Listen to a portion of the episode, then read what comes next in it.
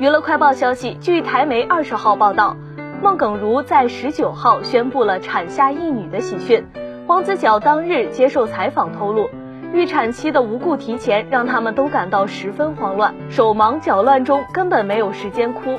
但好在母女平安，他们也很开心。提到看到女儿的心情，黄子佼笑称像是完成了一个人生的任务。